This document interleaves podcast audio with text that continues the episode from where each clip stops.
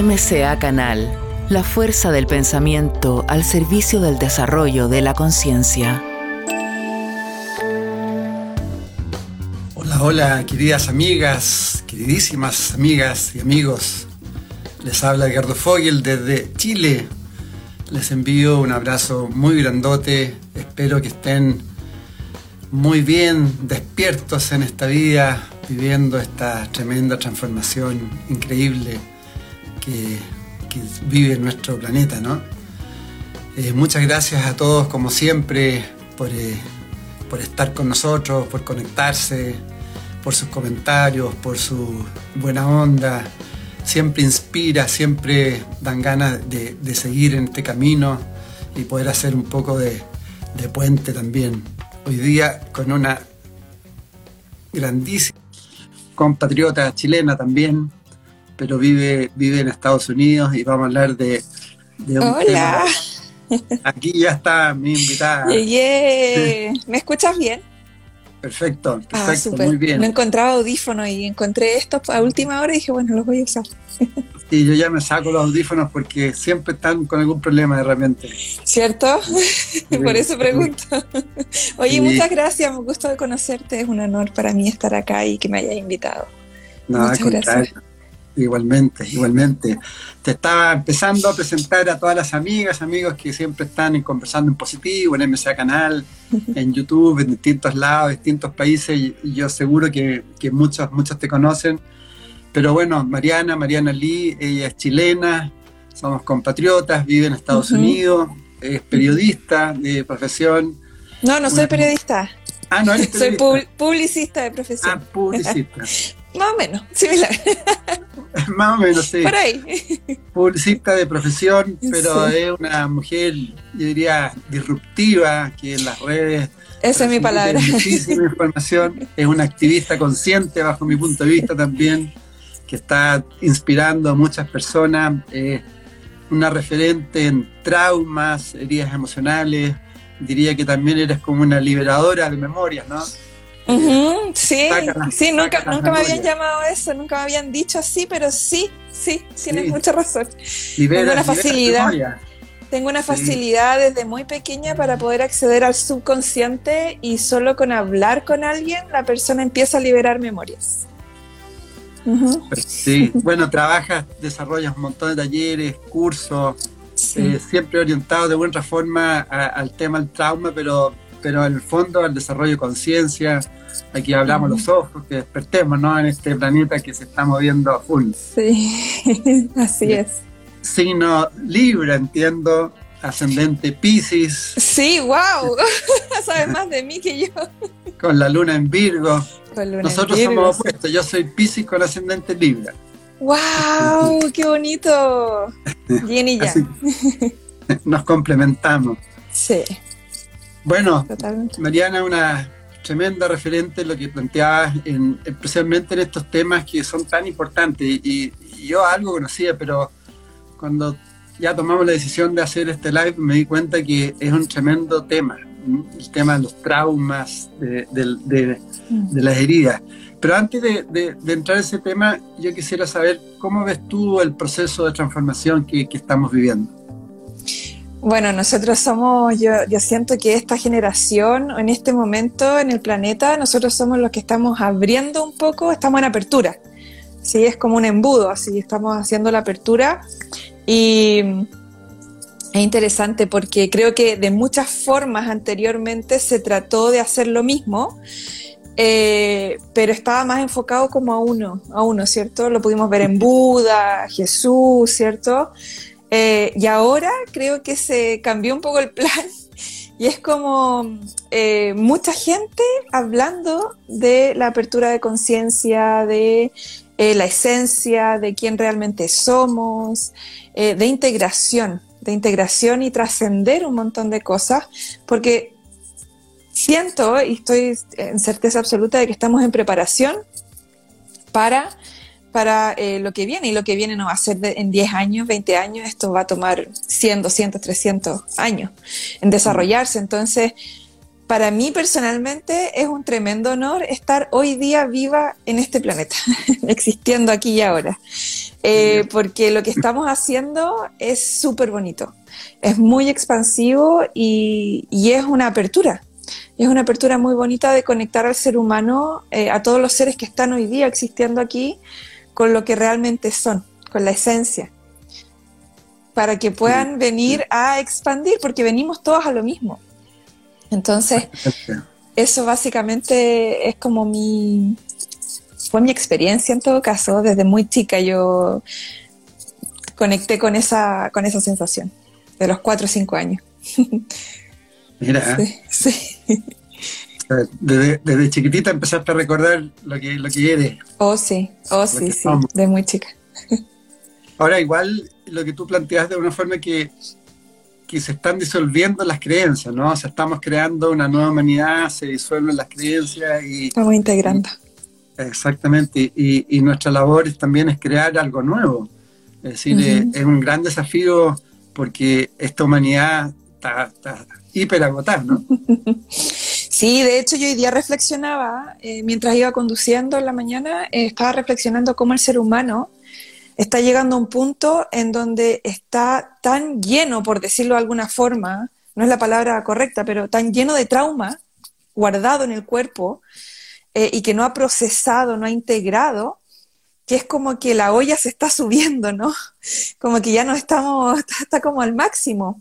Y obviamente que en ese punto tiene que haber un cambio de frecuencia, tiene que haber una expansión, tiene que haber una transformación. Yo le llamo, en los procesos transformativos que yo guío, yo le llamo como, es como ver, el, es como ver un amanecer, ver a un ser humano conectar con su esencia, como reconectar, porque lo que hace trauma es que te desconecta de esa esencia, de esa autenticidad, ¿sí?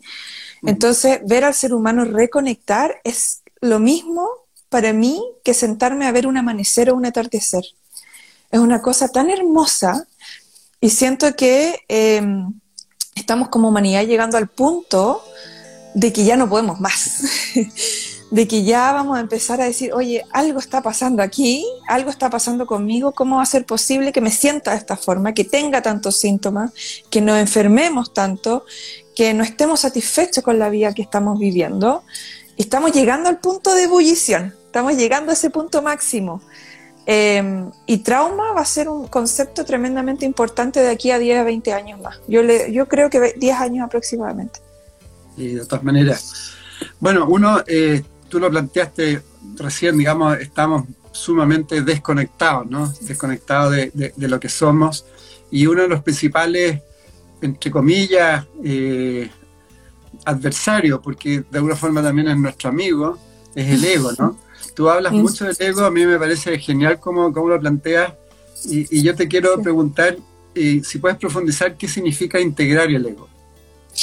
Sí, primero para poder saber, eh, para las personas que nunca han escuchado el ego, el ego es como, mm, si lo tengo que decir en forma simple y sin esas palabras tan complejas ¿no? que utilizan algunos estudios, el ego es la versión tuya que se cree carente y que cree no ser amado o amada. ¿Ok? Entonces es, es una versión de uno. Que se genera en la infancia, se genera entre los 2 y los 8 años aproximadamente. Ahí se empieza a desarrollar el ego, es el yo, ¿cierto? Mi identidad, quién soy. Em, y resulta que, como en la infancia, entre los 0 y los 9, años vivimos trauma, todos los seres humanos viven trauma, en algún nivel, em, es cuando el ego se vuelve protector, porque el ego en esencia es esa, mm, esa parte de uno eh, que cuando está integrado te puede ayudar o es una herramienta que se puede utilizar para poder conectar con el amor propio, con la seguridad, con la confianza, con la certeza, em, con, límites sanos, con saber qué es para mí y qué no, con saber cuándo decir no, con todo ese tipo de cosas, ¿cierto? Entonces, lo que sucede es que el ego cuando nace, nace como saludable pero a través del tiempo, a medida que se va desarrollando, entre los 2 y los 8 años, 9 años, el ego empieza a darse cuenta de que eh, el niño o niña donde vive está viviendo trauma, está viviendo dolor y trauma no es el evento. Eso es súper importante, porque también siento que en algún punto estoy ayudando a cambiar la percepción de trauma. la mayoría de las personas creen que trauma es un evento, pero realmente trauma es lo que pasa con uno eh, cuando uno está experimentando un evento, y especialmente cuando está experimentando el, el, evento en soledad, ¿sí? Cuando un evento me provoca algo, tristeza, dolor, frustración, rabia, pero como niño o niña estoy experimentando eso sola o solo. ¿okay? Em, entonces ahí se genera un trauma. Entonces, desde ese punto de vista, cualquier experiencia tiene potencial de ser experiencia traumática, cualquiera. ¿Sí? Claro. Ahora, este ego empieza a vivir y a desarrollarse en este niño, en esta niña, y este niño, esta niña empieza a vivir eventos en donde se siente solo, sola, eh, que no puede ser él o ella, que tiene que comerse la comida para que mamá le ame, tiene que portarse bien para que el papá esté contento, tiene que sacarse buenas notas. Es como, tengo que hacer alguien o hacer algo para conseguir amor. O sea, no soy amado o amada simplemente por existir y por ser. ¿Sí? Y todos vivimos eso en algún punto. ¿okay? Entonces, el condicionamiento, ¿no? Entonces el ego ahí empieza a entender que tiene que proteger a ese niño o a esa niña. Y ahí se vuelve lo que yo le llamo el león ego, que se vuelve una identidad media eh, fiera y media leonina, ¿sí? Em, que a través de, la vida de la persona eh, siente que tiene que defender a esa persona. ¿Okay? Eh, si viene alguien y te dice, por ejemplo, yo pienso diferente a ti, sale el ego y dice, ah, no, no, no, esta es una amenaza a nuestra identidad. Porque el ego obviamente se identifica con todo. Es como una pegatina, ¿no? Se pega todo. Entonces, si yo trabajo en algo, el ego se va, mi ego se va a identificar con lo que yo trabajo y no va a querer desapegarse. Si yo tengo un rol, soy madre, o soy esposa, o soy, no sé, profesional, el ego va a querer identificarse con eso. Y cuando el ego pierda esa identidad, o ese rol, o eso con lo que se identifica, el ego sufre mucho. Mm. Porque cree que perdió la vida entera y se está muriendo. Por eso que hay muchas personas, por ejemplo, que, dejan de trabajar después de 50 años, 45 años, 30 años, y no saben quién son, no saben qué les gusta hacer y no saben, como que se pierden. ¿Sí? Es porque se habían identificado toda su vida con algo y no habían conectado con la real esencia. Entonces, básicamente, el ego es, y yo lo pongo muy así caricaturesco cuando yo lo enseño en Trasciendo, en el camino a lo que soy, porque el ego, al, fondo, al fondo, al fondo, el ego es muy divertido. Eh, porque el ego tiene muchas formas de, de, poder conseguir amor y no le resultan generalmente, sale como para atrás. Entonces, como, ¿te acuerdas del Chavo del Ocho? Sí. Ya, el Kiko. el Kiko del Chavo del Ocho, ¿no? Que siempre como que está peleando, está como, no, yo soy mejor que tú y todo lo demás, pero al final igual se siente solo por dentro igual se siente como no amado, no amada y se siente, y lo único que quiere conseguir el ego es amor. Y lo quiere conseguir a través de aprobación, de que le digan que tiene la razón, de que, etcétera, de que lo feliciten, de que le aplaudan. Y cuando eso no sucede, la parte de nosotros que se ofende siempre, 100% es el ego. La conciencia nunca se ofende. ¿Y porque la conciencia ya sabe que es todo. ¿Y cómo, cómo integras el ego? ya, esa es la otra parte. Integrar el ego, claro. Porque hay mucha gente que cree que al ego hay que matarlo, que disolverlo, que mandarlo a la China. No, no podemos porque sería como mandarnos a nosotros a otro lado y no podemos separarnos de esa forma. Cuando integramos el ego es cuando empezamos primero a verlo, a ver cómo actúa. Porque yo no puedo integrar algo que no, no he visto, no me he hecho consciente de. Entonces el primer paso para integrar el ego es verlo observar. Yo, eh, yo enseño una práctica de autoobservación que se llama, que es muy diferente a juzgar o a criticarte por lo que estás haciendo, sino que simplemente observar tu comportamiento. Porque cada vez que uno se enoja y se irrita, sale el ego. Hay una oportunidad. Entonces es súper interesante a través de esta práctica, eh, cada vez que te enojas, quedarte en modo observador. ¿sí? ¿Qué está pasando? ¿Qué es lo que me irritó? Ok, cada vez que uno se irrita hay una necesidad no cubierta. ¿Qué se supone que estoy necesitando? Y el ego se pone medio, ¿cómo decirlo? Eh, medio exigente, ¿no? Con los demás. Entonces, generalmente, y esto se ve mucho en la pareja, eh, y a mí me pasó también, eh, que yo quería, por ejemplo, que mi pareja fuese alguien para mí, para yo sentirme bien. Entonces mi marido tenía que ser de cierta forma, decía mi ego, y así yo me voy a sentir bien con la pareja que yo escogí. Yo siempre digo, el ego cuando escoge pareja nunca está contento, nunca escoge la pareja perfecta, siempre tiene algo. entonces, básicamente, empezar a integrar el ego, empezar a observarlo, a ver cómo se comporta. Y cada vez que sale, decirle, te vi, ahí estás, te pillé. ¿Ok? Como un juego, es un juego primero. Porque si nos ponemos muy graves, luego entramos en juicio. ¿Y quién enjuicia? Es el mismo ego. Entonces el ego empieza a enjuiciar al ego y ahí no hay conciencia, ¿no? Entonces al observar... Hay un proceso de aceptación ahí importante, ¿no? Totalmente, sí. Mm. Porque sin aceptación yo no puedo integrar nada. Si yo no acepto algo primero. ¿Sí? Entonces ese es el primer paso y luego ya cuando uno empieza a observar, por lo tanto a aceptar algo, es cuando puede elegir. Porque antes la idea que uno tiene es que yo no puedo elegir, yo me comporto así y es automático y, lo veo y sale nomás. Pero al momento de observar, tú dices, ok, ahora puedo, en, como un segundo, dos segundos, en donde tú dices, ok, ¿quiero seguir repitiendo esto o quiero responder de una forma diferente? Sea cual sea esa forma diferente, no necesita ser opuesto. Y ahí cuando las personas empiezan a explorar estas formas diferentes de responder, es cuando empiezan a darse cuenta de que no están atados al ego. De que, mm. y además como el ego se ofende, yo hago ejercicios de integración de ego ah, para que las personas empiecen a dar cuenta de que el otro es, eres tú, o sea, el otro soy yo. Y a través de ciertos ejercicios la persona con paciencia se empieza a dar cuenta de que el otro no, no viene a irritarme, el otro viene a hacerme más consciente de mí. El otro que te irrita, de hecho, se está voluntariando para tu evolución. Evolución no ser mejor, pero evolución de conectar más con el amor y la aceptación que existe dentro tuyo. Si al final sanar es simplemente agarrar una linterna y empezar a iluminar en ti todas las partes que estaban oscuras y que tú no querías aceptar y que querías rechazar. Eso es sanar. Ahora, eh, yo sé que eres más o menos seguidora de Eckhart Tolle, ¿no? Eh, Estudié con él harto, sí. Estudiaste con él, exactamente. Y, y, ahí hay un concepto muy importante que tú lo estás algo transmitiendo que tiene que ver con el ego, que tiene que ver también con los pensamientos, ¿no? Eckhart Tolle, él dice y se ríe cuando lo dice, que nuestros pensamientos son solo formas. Sí, él, lo, describe con el mar, ¿cierto? Con, con, la parte de arriba del mar, como esas olitas del mar.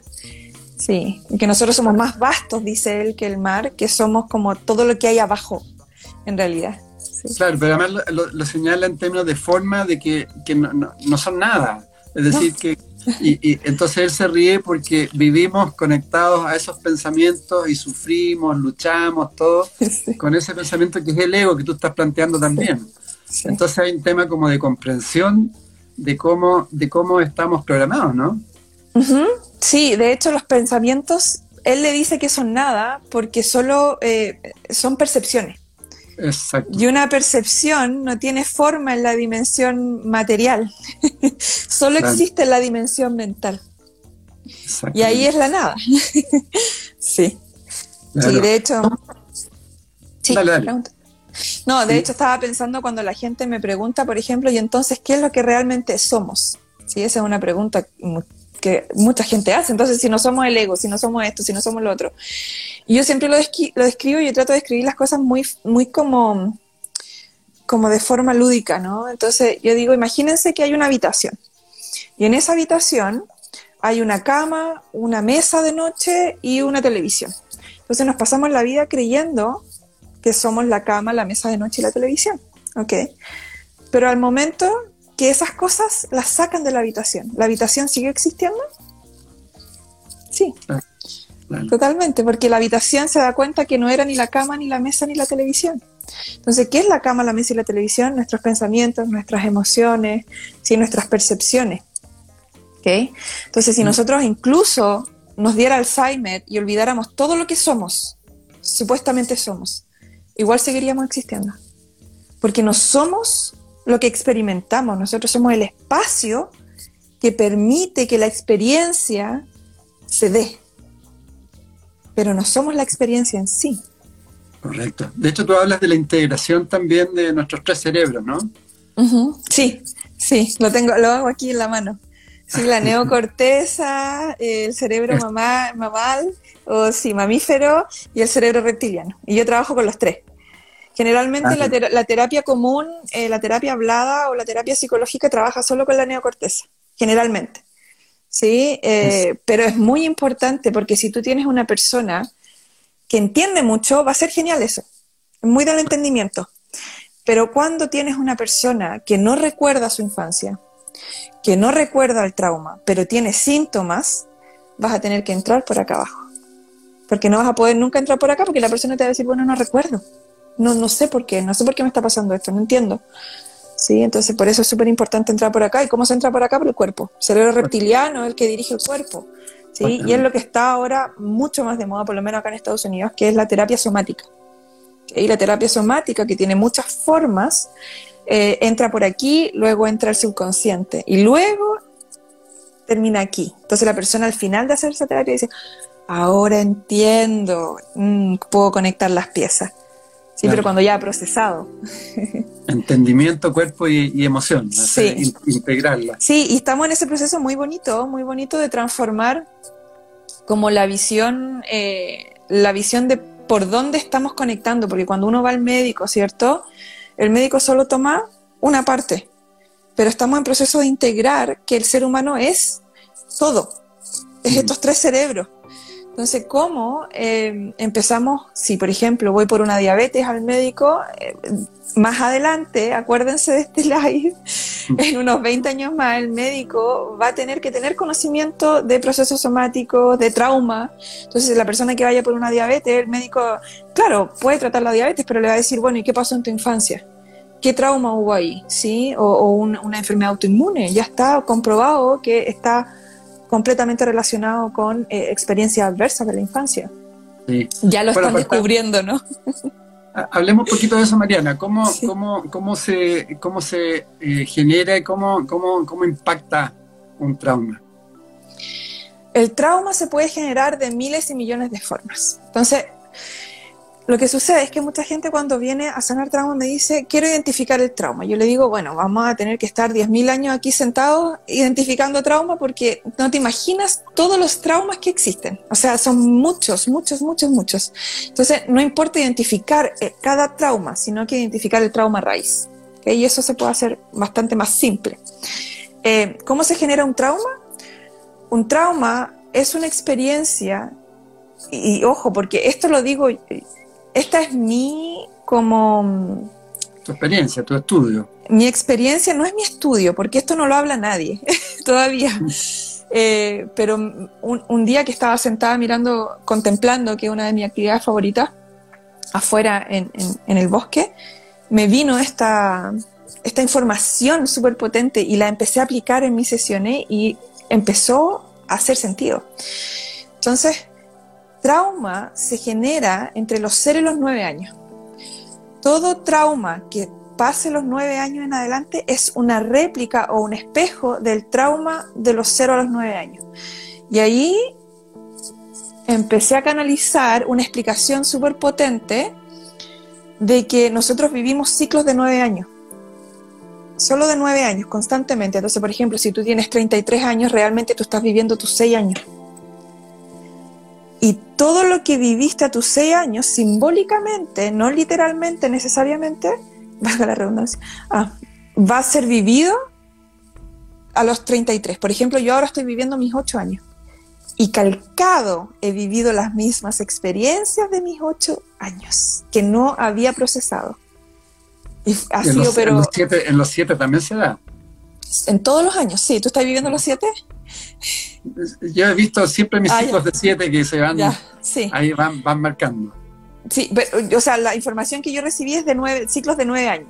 sí, eso, lo plantean los, yo, entrevistaba a la abuela Margarita, ah, ella falleció, mexicana, y ellos hablan de los ciclos de nueve años. Sí, y yo empecé a investigar y me encontré que la astrología habla de ciclos de 9 años y 18 años con los nodos norte y nodo sur. Y me voló la cabeza y empecé a ver esta información como que estaba por ahí dando vuelta. Y empecé a aplicarla y, eso ha sido una herramienta fundamental para ayudar a sanar trauma a otras personas. Pero tu pregunta era, ¿cómo se genera trauma?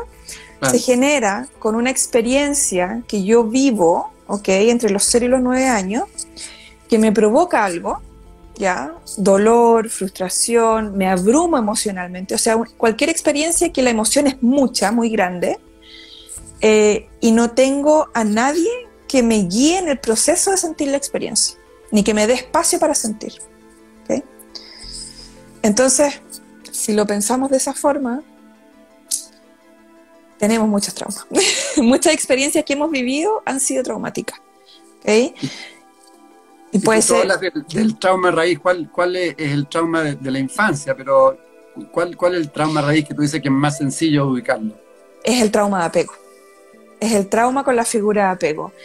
Eh, y ahora yo, de hecho, con tanta gente que he visto, me estoy convenciendo de que todo ser humano tiene trauma de apego, o la mayoría, en su gran mayoría.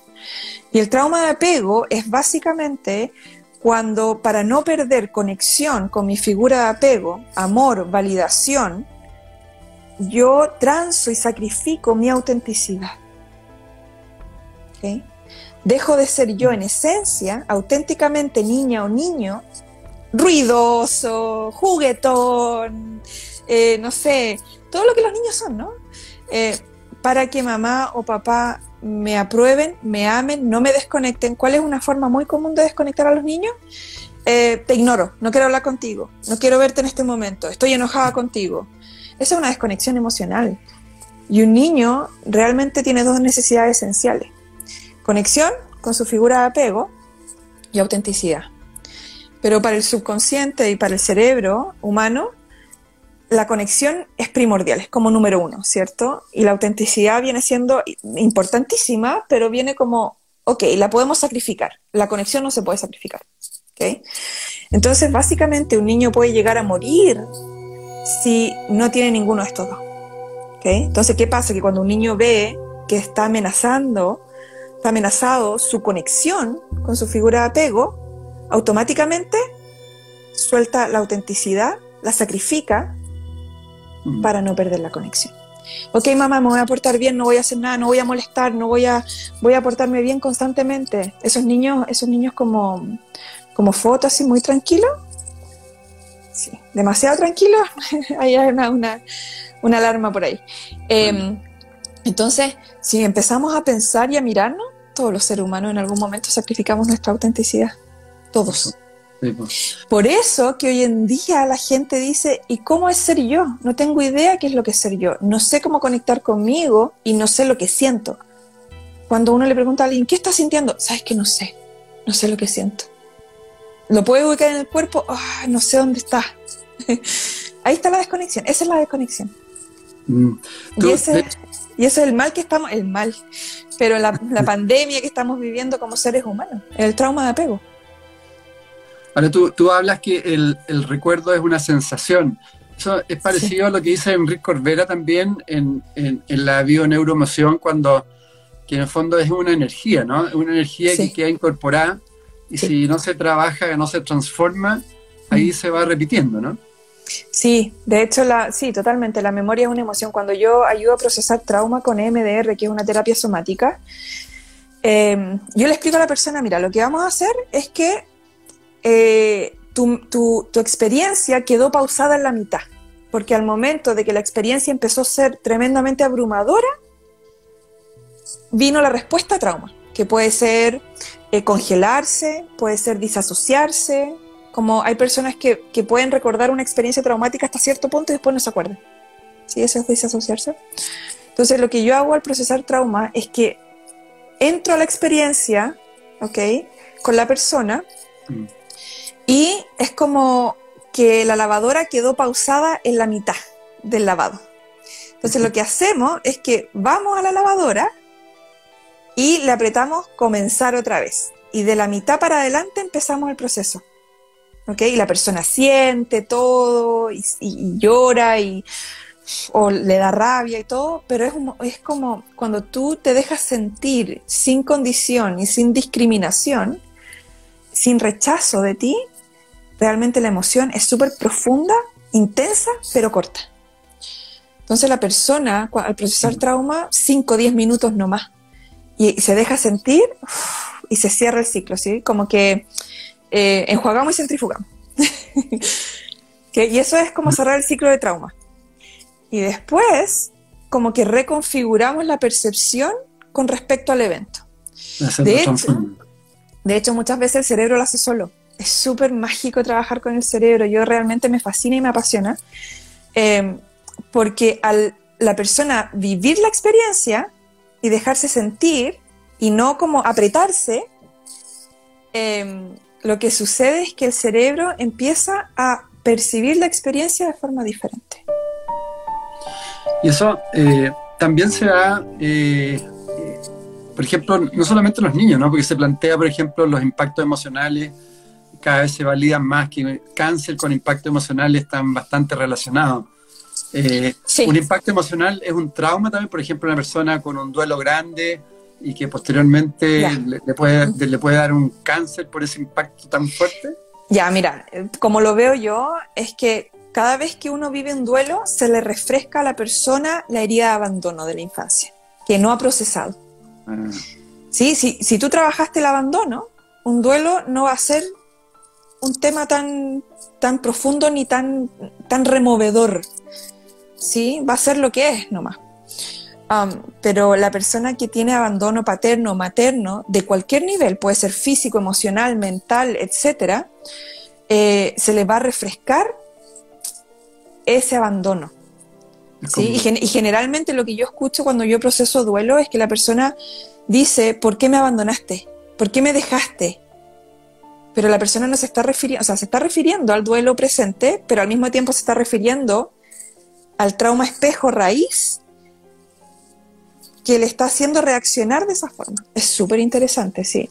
Pero ahora, yo, a mí me han censurado muchísimo por esto, pero lo voy a decir igual porque es lo que soy.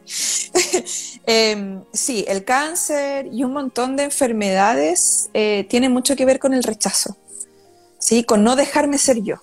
¿Okay? El cáncer, si, si lo, lo, vemos así, mira, el cáncer son tus propias células que se separan de ti y se vuelven tu enemigo. Sí. Pero para llegar a ese punto, tú tienes que haberte separado de ti todos los días, constantemente, y haberte vuelto tu peor abusador o abusadora. Y lo voy a decir así, sorry, si algún ego se molesta. Pero la incomodidad es de que es incómoda. Pero ya hubo una separación.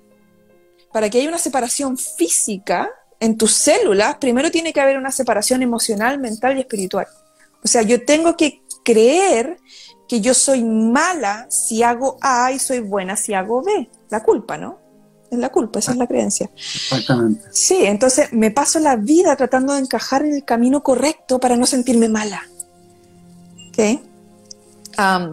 y al final, ¿qué estoy haciendo? Rechazándome a mí misma, porque no estoy aceptando que, quién soy, lo que soy en esencia, sino que todavía creo que soy carente y tengo que alcanzar algo. Y ahí viene todo el rechazo. Y no solo el cáncer, la enfermedad autoinmune es, bien parecida. Súper, súper parecida. Sí. Eh, tú también planteas que el niño se queda sin trauma cuando los padres eh, como que han sostenido el proceso. ¿Cómo, ¿Cómo se hace eso? Hoy he visto procesos maravillosos en donde situaciones que iban derechito a ser traumáticas, cuando un cuidador, padre o madre, está acompañando el proceso de ese niño, de esa niña, eh, la, experiencia no es traumática. De hecho, yo lo viví con mi, con hija, porque mi hija todos los años le hacen un examen al cerebro, que es bastante traumático, eh, pero nosotros pasamos como la semana después del examen y el momento del examen conversando acerca de eso. Los niños lo que necesitan generalmente es hablar, hablar de eso. Cuando, cuando eh, murió mi suegra, que es la abuelita de mi hijo, mi hijo habló de eso como por dos semanas sin parar. y hablaba y hablaba y hablaba de la muerte y, se murió y no sé qué, y, y, sacaba y decía tengo miedo y siento esto, y, y, como dejar que los niños expresen lo que están sintiendo. Eh, por ejemplo, mi hija anoche, antes de acostarse, me dijo, mamá, siento mucha tristeza. Y le dije, ok, conversemos de la tristeza. Está bien esa tristeza, no pasa nada, vamos a hablar y vamos a darle espacio a la tristeza. Y se puso a llorar y lloró intensamente por unos 5 o 10 minutos y después me dijo, eh, ahora estoy bien, está bien sentir tristeza, me dice. Pero ¿cómo nosotros le damos espacio a los niños? Dándonos espacio nosotros primero. Porque vamos a dar lo que nos damos. Mm. Entonces, si yo no me doy espacio a mí de sentir, es imposible que yo mire a mi hijo y les diga, sientan, está todo bien. Sí. Tú lo planteaste antes también el tema de los recuerdos, ¿no? El recuerdo, recuerdo trauma o recuerdos de la infancia. Eh, ¿qué, sucede cuando uno no recuerda muy poco de la infancia? Sí, eso es, un caso muy común. Eh, el no recordar la infancia a mí personalmente me habla de que la persona estaba constantemente abrumada, o sea, constantemente liberando serotonina y adrenalina, que son hormonas de estrés, y la hormona de estrés en la infancia afecta el desarrollo del cerebro, y uno de los efectos que tiene ese afectar desarrollo del cerebro es a través de la memoria.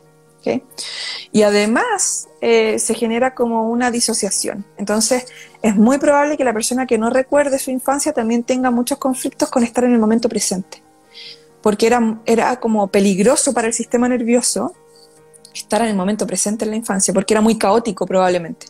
Había muchas cosas pasando y no había asistencia, no había guía, no había contención. ¿okay? Entonces sí, una persona que no recuerda eh, habla de que hay hartas cosas ahí que fueron abrumadoras y que se bloquearon. Ahora, que no recuerde no significa que la memoria no exista. Existe en el subconsciente, pero para que el subconsciente la libere tiene que estar en un proceso seguro, el subconsciente no llega y libera. ¿Y es necesario recordarla? Si la persona no, no, necesariamente. Eh, no, hay personas, hay terapeutas que dicen que sí, yo digo que no, porque he trabajado con personas que no recuerdan absolutamente nada, pero lo que yo hago es como espejo, ¿cierto? Como los nueve años son cíclicos, yo veo los eventos fuertes de la persona desde los nueve años en adelante o desde donde recuerden adelante. Y ahí voy conectando los puntos. Yo conecto así. Y ahí el subconsciente empieza a liberar. Mm. Sí. Y ya que hablas de espejos, eh, somos espejos permanentemente. Ay, sí, es hermoso. es hermosa la existencia. Es hermoso ver que somos absolutamente todo y que no existe un tercero realmente. Siempre somos, somos nosotros. Hablándonos, es un monólogo, ¿no? Esto, es todo un monólogo, nos hablamos nosotros mismos es una, una, buena forma de trabajarse a sí mismo viendo lo que está sucediendo con los otros, ¿no? En el día a día. Es una práctica espiritual. Mm. Mira, bueno, en, los puntos que tú tienes como importantes, eh, uno es el no ser visto en la infancia, ¿eh? no, no validado, ¿no? Como tú lo, lo, planteas como algo muy importante. Mm. Sí, totalmente. De hecho, yo digo, la mayoría de nosotros tuvimos padres ciegos. No es que no te hayan amado, es que no te amaron de la forma en que tú necesitaste ser amado o amada. Y eso es diferente, ¿sí? Porque y va, va conectado con cómo los padres entregan lo que se dan a sí mismos, ¿ok? Porque si yo como madre no soy capaz de ver mi dolor, de aceptar mi dolor y de ser compasiva con mi dolor y de entender que es totalmente apropiado a, a mi historia, eh, lo que estoy viviendo, cómo me estoy comportando, va a ser bien difícil poder mirar a mi hijo o a mi hija y ver el dolor. Porque un niño no te va a decir, estoy en dolor emocional. Claro, claro. Pero cuando uno puede, es capaz de ver su propio dolor y de aceptarlo y de, darle espacio para que ese dolor exista y sea, es cuando yo puedo ver a mis hijos a los ojos y ver a través de ellos. Es una cosa muy bonita. Y no solo de mi hijo, pero también de, de otro ser humano. Cuando viene alguien a sesión conmigo, es súper bonito poder ver a través del otro ser humano, pasar, pasar el ego, pasar las creencias, pasar las heridas, el trauma y llegar a la esencia. Es súper bonito. Y otro punto que, perdón, que tú también lo has dicho que está relacionado, ¿no? Es que no ser escuchado, porque uno va, va negando la realidad después, ¿no?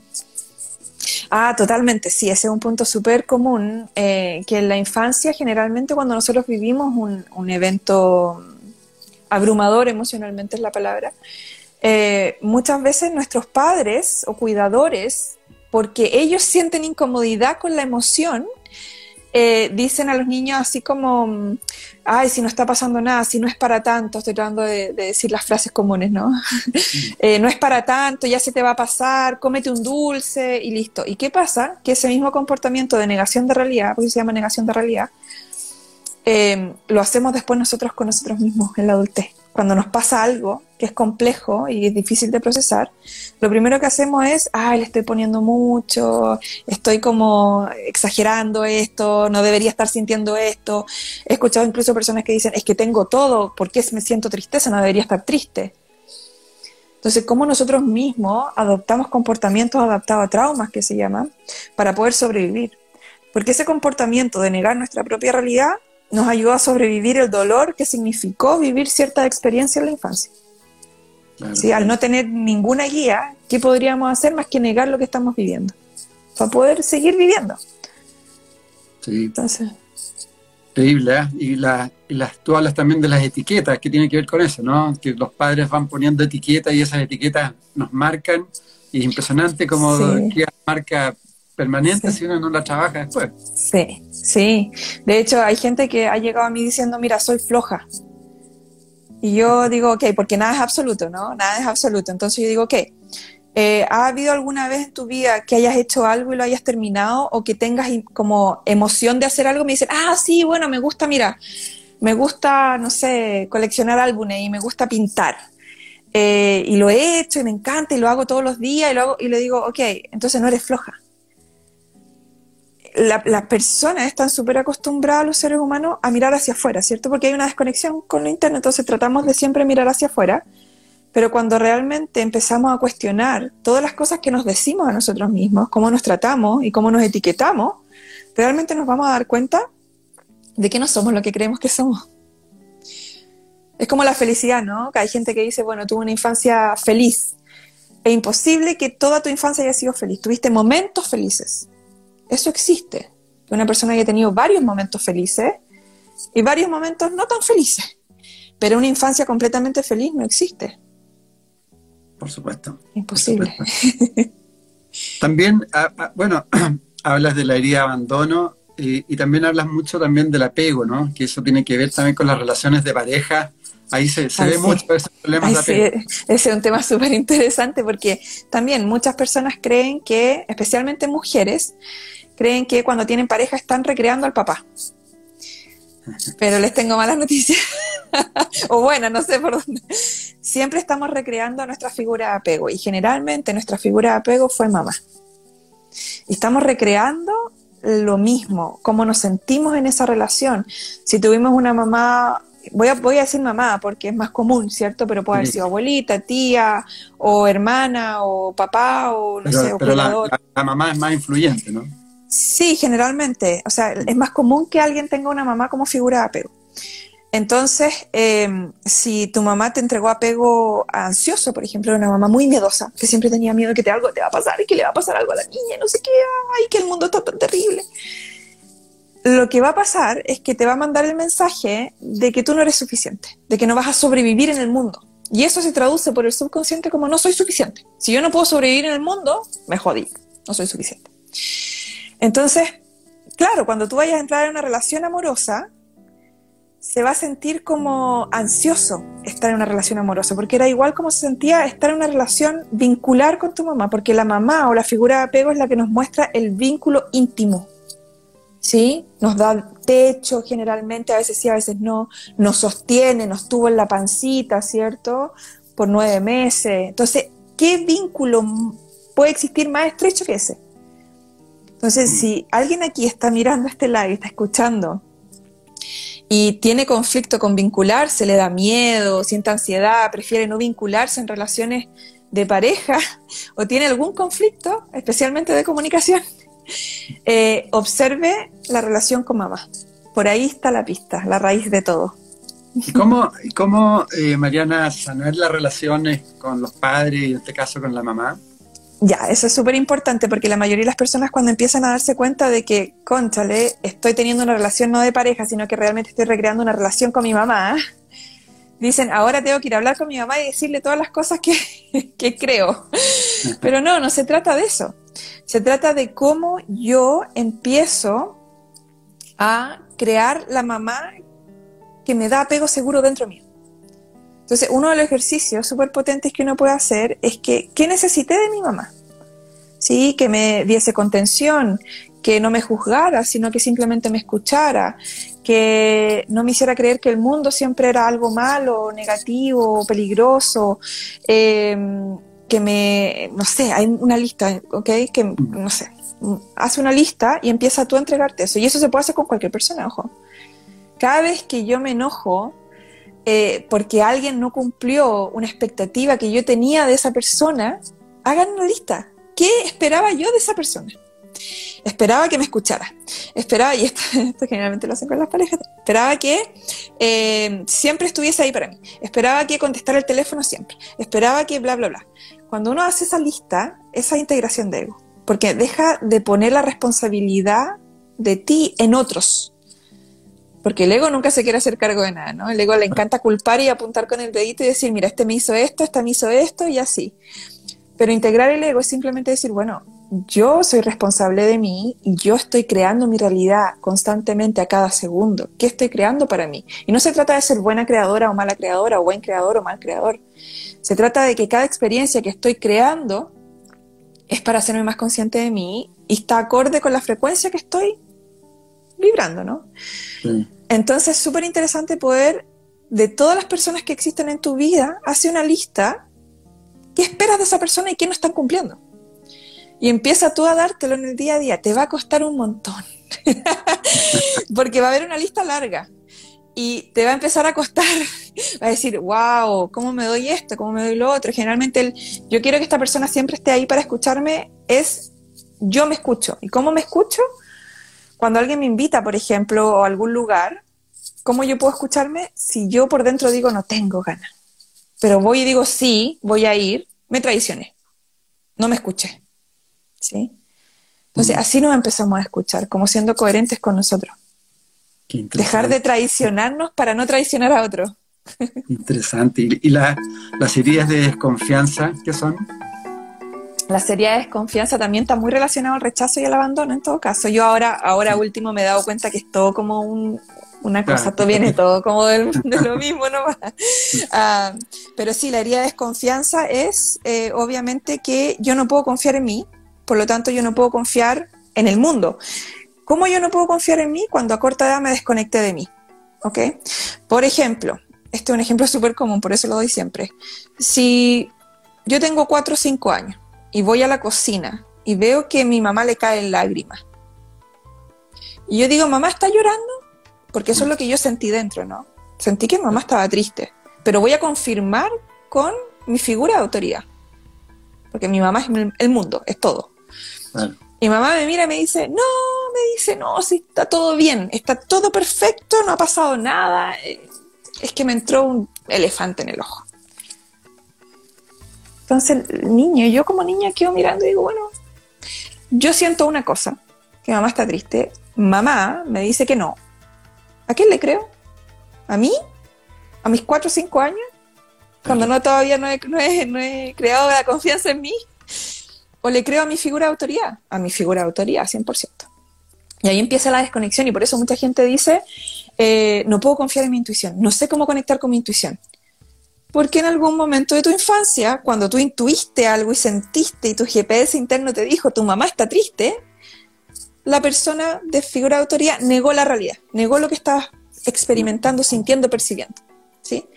Entonces es súper importante que cuando algo esté pasando le digan a los niños, por ejemplo, en ese caso, sí, la mamá está triste, pero no tiene que ver contigo.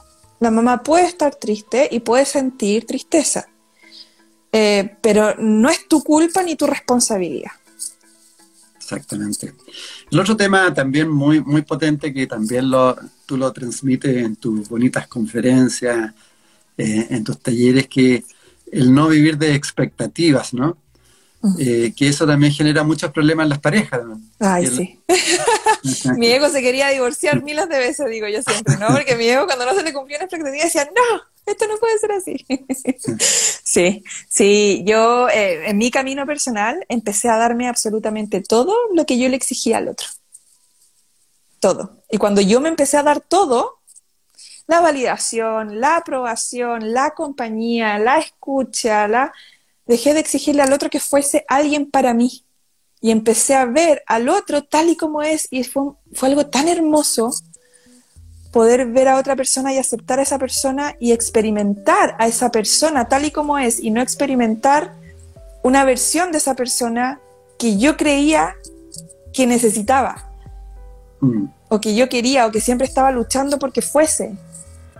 Pero eso vino de la aceptación de mí, de mi propio ser. O sea, cuando yo me acepté a mí tal y como soy, en absoluta eh, espectro de todo, fue cuando yo pude mirar al otro y decir, wow, o sea, te he estado abusando, literalmente. Por, porque seas algo que no eres y que me acomodaría. disculpa que te interrumpa, pero hablas de, abuso emocional de uno mismo, ¿no? Yo lo encuentro fuerte. Es fuerte. es que las palabras que ocupo también son disruptivas para que el cerebro y el subconsciente se... Se abusa emocionalmente con uno mismo. Oh, sí. Sí, de hecho no existe abusador más grande o abusadora más grande que uno mismo. Y eso es súper potente, eso es súper potente. He ayudado a un montón de personas que han vivido abuso de cualquier tipo eh, a que dejen de eh, experimentarlo.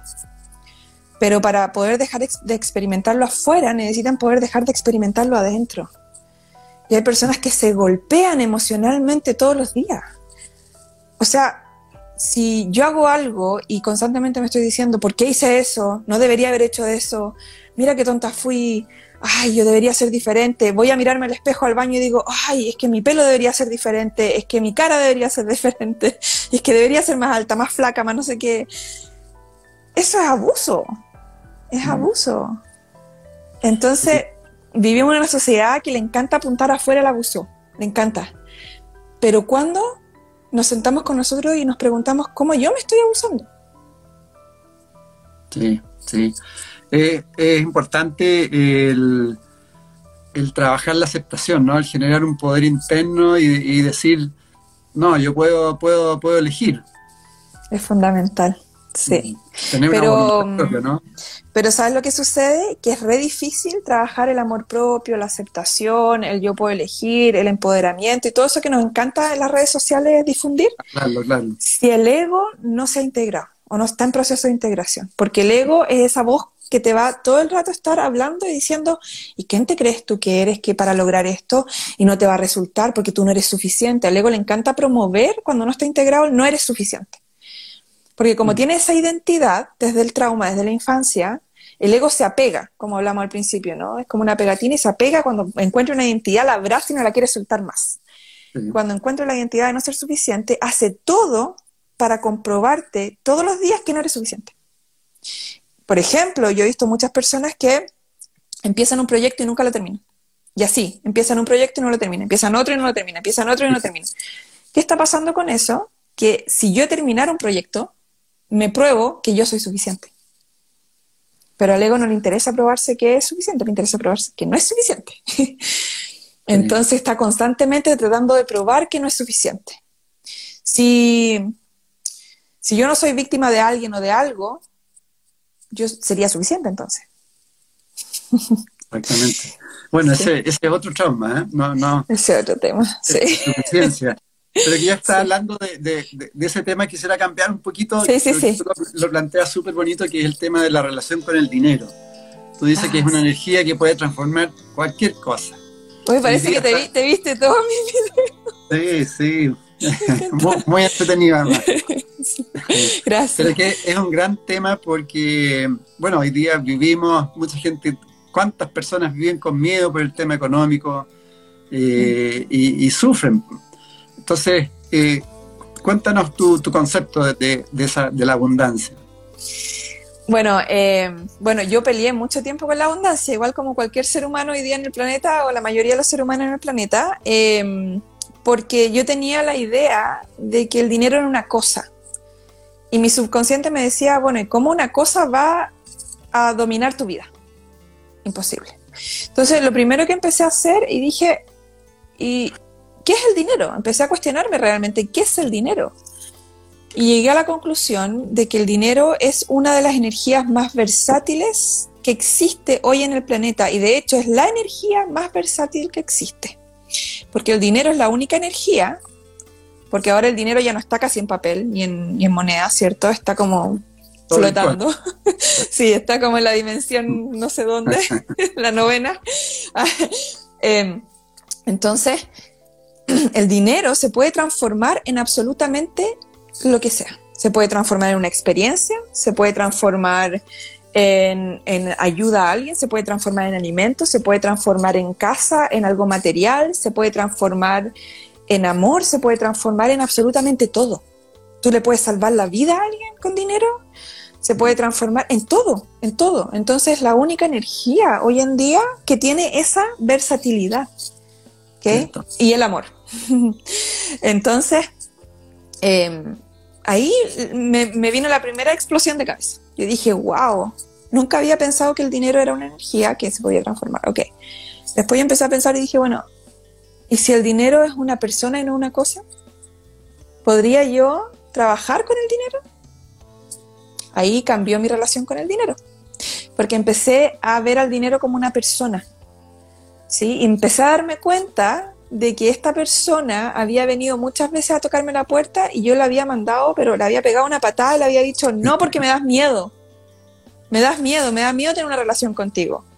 Pero al mismo tiempo, cuando yo estaba sola, yo decía, mm, quiero tener una relación con el dinero, quiero el dinero. Y después venía a mí y ¡pum! lo tiraba para afuera. Yo decía, ¿qué relación más bipolar? Entonces de ahí me comprometí a que nunca más iba a tirar el dinero afuera, porque mm. como el dinero es una energía, yo podría generar mucha experiencia a través del dinero. Quizás ayudar a mucha gente incluso. Entonces empecé a cambiar mi visión del dinero. Bueno, y después me empecé a dar cuenta de que el dinero no estaba afuera, estaba en mí. que al momento que yo empecé a integrar el ego y pasé de sentirme carente a reconocerme esencia, conciencia, experimentando, empecé a darme cuenta que yo era todo. Y al darme cuenta que yo era todo, yo dije entonces, no tengo que conseguir el dinero, porque el dinero no viene de afuera. Porque si yo creo que tengo que conseguir algo, me voy a pasar la vida persiguiendo eso. Y la frecuencia es de perseguir. Y ahí se mezcló un montón de cosas. Empecé, por ejemplo, em, a observar las personas que ganan mucho dinero. Empecé, por ejemplo, a observar a la stripper, siendo súper honesta. y yo decía, wow, em, bien.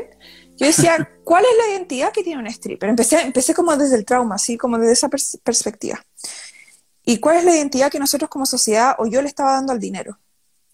Entonces empecé a darme cuenta que generalmente asociamos al dinero como algo malo, algo negativo, algo que te corroe, que te cambia, que te, oh, te pasan muchas cosas más te, estafan más si tienes más dinero, supuestamente, y un montón de cosas.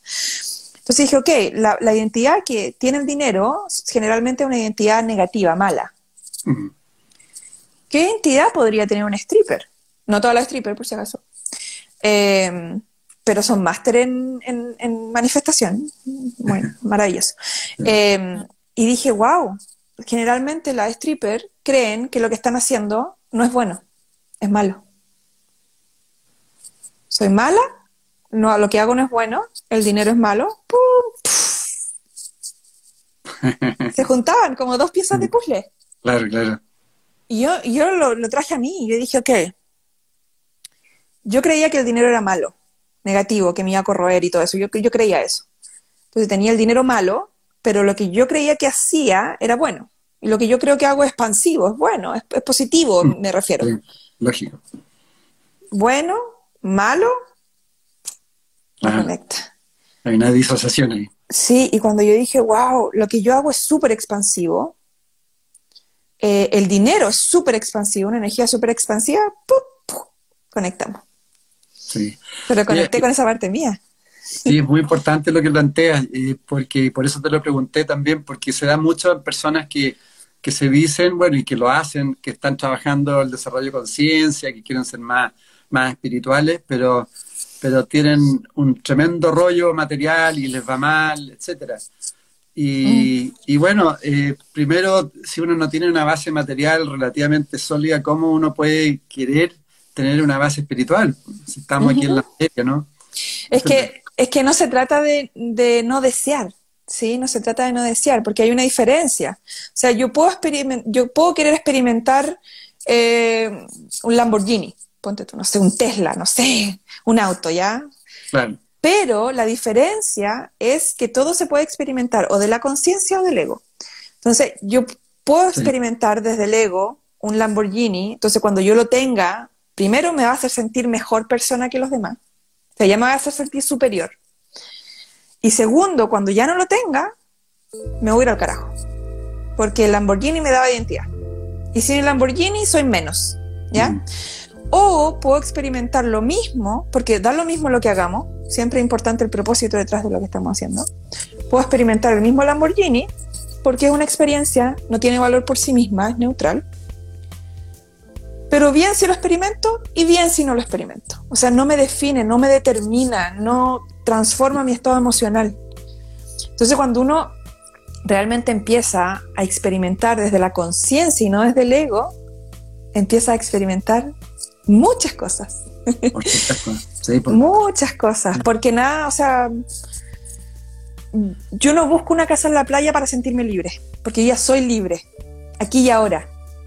¿Cómo, de, ¿Cómo soy libre? Ya dejé de traicionarme a mí misma. Claro, de, de, hecho tú planteas que eh, de, alguna forma el hacer las cosas con presencia eh, no, no, va a haber escasez. No, no hay.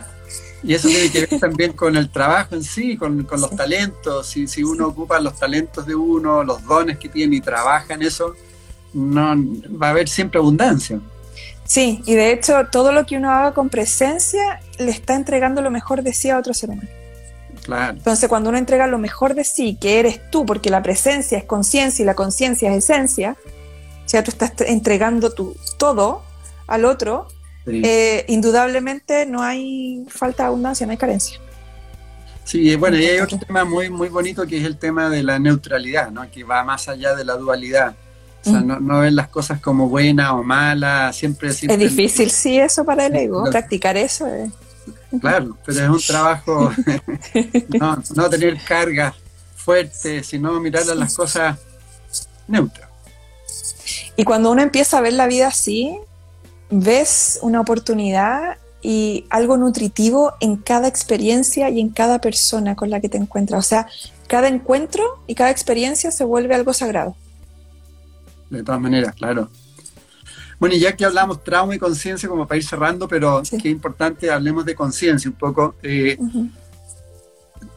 se habla, bueno, de no hacer nada y ser de alguna forma, y, también eh, una, la manifestación colectiva, lo que estamos viviendo hoy día, ¿no? Crear una nueva humanidad está determinada por la conciencia individual, que parece tan fácil en, en, el, en, la teoría, ¿no? Pero si no partimos de nosotros en la conciencia individual, no, no podemos hacer ningún tipo, querer ningún tipo de cambio global, ¿no?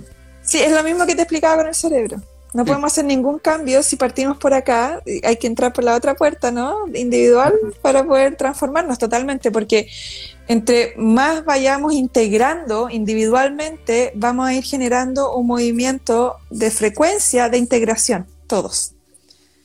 Pero es un trabajo, yo diría, yo diría que esta es la primera vez o una de las primeras veces que experimentamos esto. Siempre hemos, hemos lo hemos hecho de, de la otra forma, de tratar de agarrar masa, de, como de mm, enfocarnos en grupos grandes. Mm. Pero ahora somos muchos enfocándonos en individuos.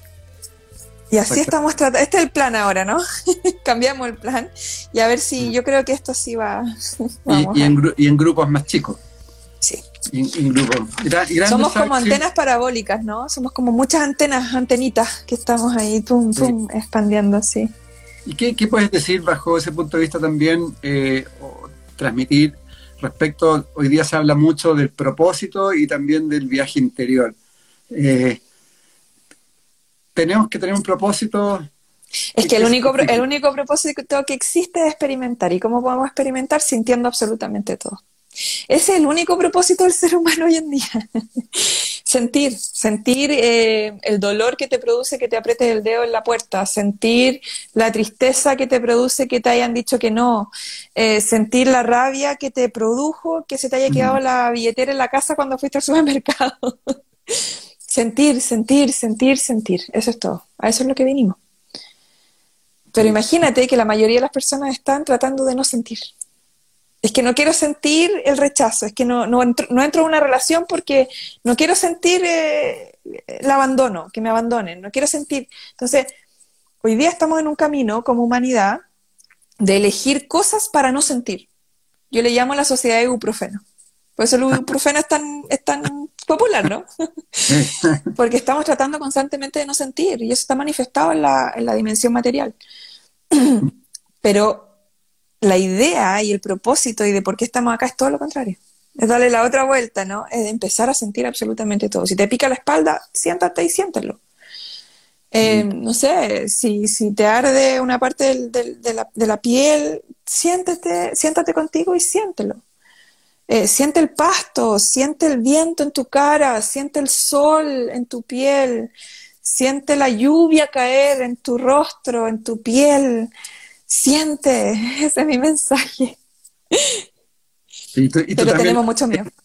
Tú hablas también como ejercicio el practicar la, descripción de lo que estamos experimentando, ¿no? Sí, justamente hoy día hablaba con, con mis eh, estudiantes de Trasciende. Eh, tendemos a interpretar absolutamente todo. Claro, el juicio. Sí, a interpretar, sí. Entonces es muy importante un ejercicio empezar a describir.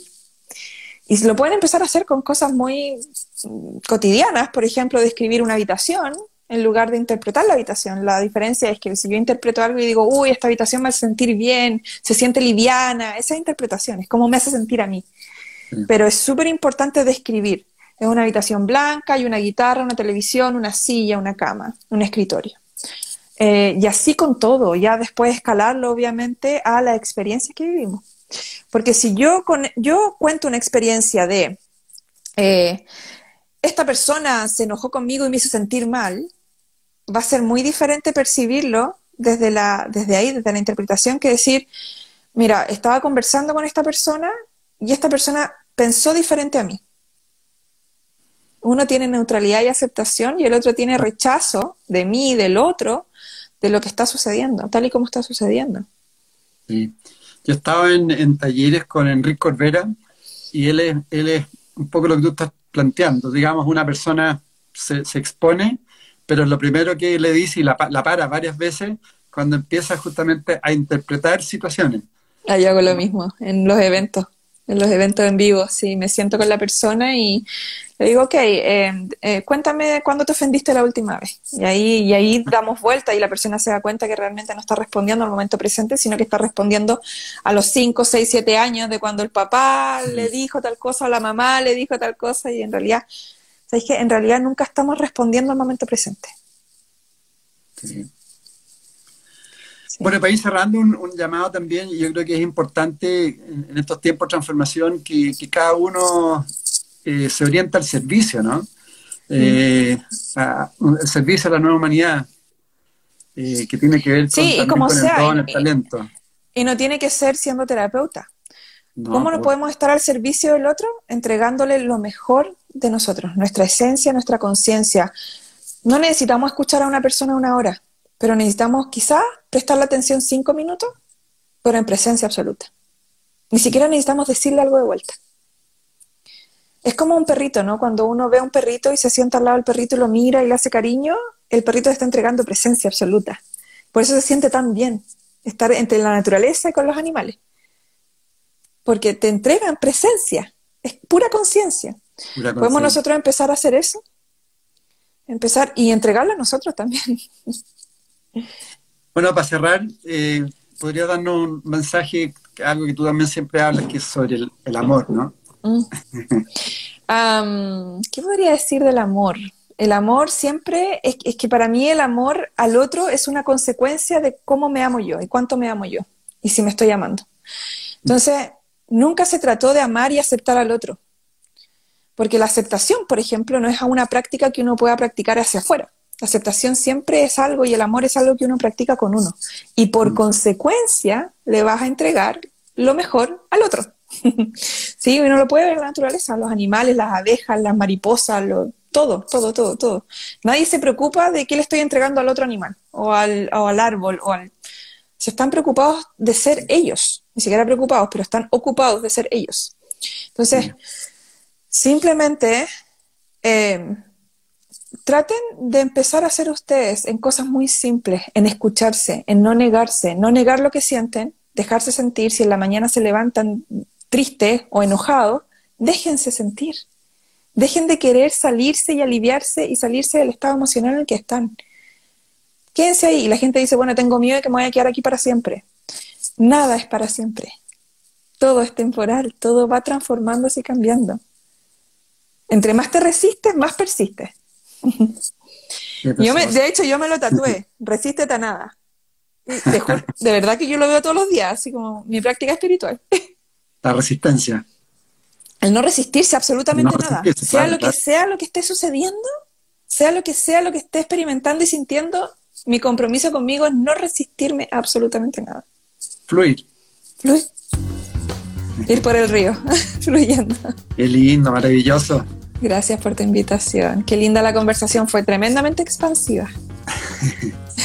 gracias a ti y bueno, y a todas las amigas, amigos. Gracias. Eh, vean bien el programa, va, a quedar aquí en, en, Instagram, va a quedar también en MSA Canal, YouTube, porque hay muchas, muchas joyitas ahí que, que Mariana nos las, dejó. Te felicito con todo lo que entregas, con esa pasión, con esa convicción que tiene. Eh, muy, necesario en estos tiempos. Así que gracias, gracias, gracias. y hasta una nueva oportunidad. Nos vemos, muchas gracias. Muy agradecida, de verdad. Mucha gratitud por ti y tu trabajo. Gracias, un abrazo grande. Gracias. Un abrazo gracias a todos. que nos ven. MCA Canal, la fuerza del pensamiento al servicio del desarrollo de la conciencia.